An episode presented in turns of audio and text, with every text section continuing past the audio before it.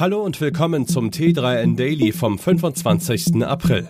Heute geht es um Microsofts Angst vor der EU.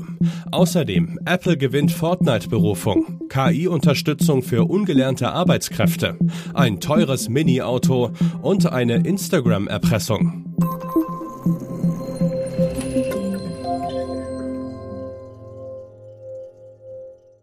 Nach einer Beschwerde des Marktkonkurrenten Slack bei der Kartellbehörde der EU will Microsoft künftig davon absehen, Office-Kundinnen zur Installation der Kommunikationssoftware Teams zu zwingen. Die Betreiber von Slack sahen in der Zwangsbündelung der Programme eine wettbewerbswidrige Handlung. Aus Angst vor einer Untersuchung durch die zulässige Behörde will Microsoft jetzt zurückrudern. Wie genau das aber im Detail aussehen soll, ist noch nicht klar. Ebenso ungewiss ist, ob die Maßnahme eine Prüfung durch die EU wirklich verhindert verhindern wird. Es ist nicht das erste Mal, dass der Tech-Konzern wegen Zwangsbündelungen mit dem Kartellamt der Europäischen Union in Konflikt gerät. Schon die Verknüpfung von Windows und dem hauseigenen Internet Explorer hatte 2008 die Behörde auf den Plan gerufen. Die Fortnite-Spieleschmiede Epic Games ist vor dem neunten US-Berufungsgericht erneut mit seiner Klage gegen Apple gescheitert. Das Unternehmen hatte dem Tech-Konzern vorgeworfen, durch den App Store ein Monopol auf dem Spielemarkt zu errichten. Vorausgegangen war Epic Games Weigerung, die 30% Provision an Apple zu zahlen, die bei einem Verkauf von Fortnite im Store fällig werden. Als Reaktion war das Spiel aus dem App Store entfernt worden. Epic Games sah damit seine Rechte verletzt. Vor Gericht wurde dies aber schon im ersten Verfahren nicht bestätigt und auch in der Berufung konnte das Spielestudio sich nicht durchsetzen. Allerdings darf Apple VerkäuferInnen nicht davon abhalten, Links zu eigenen Bezahlmethoden im Store zur Verfügung zu stellen, bei denen die Provision nicht fällig wird. Dagegen will jetzt wiederum Apple in Berufung gehen. Bei einer Studie der Stanford University des MIT wurden 5000 KundenbetreuerInnen aus einem Top 500 Unternehmen in den USA zur Arbeit mit einem KI-Tool befragt. Die Ergebnisse zeigen Erstaunliches. Offenbar konnten unerfahrene ArbeiterInnen durch die Nutzung der Software ihre Aufgaben um 35 Prozent schneller erledigen.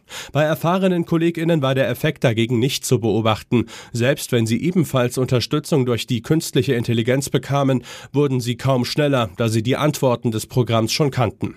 Weniger qualifizierte Arbeitskräfte könnten also mit Hilfe von KI zu hoher Produktivität auf dem Niveau erfahrenerer Angestellter gebracht werden, was in Sachen Lohnzahlungen für Arbeitgeber durchaus attraktiv sein könnte. Laut einer weiteren Studie der University of Pennsylvania müssen durch die KI-Entwicklung mehr als 20 Prozent aller US-ArbeitnehmerInnen bald um ihre Jobs fürchten. Der Kultkleinstwagen Isetta bekommt eine Neuauflage als E-Auto, die ab jetzt bestellbar ist.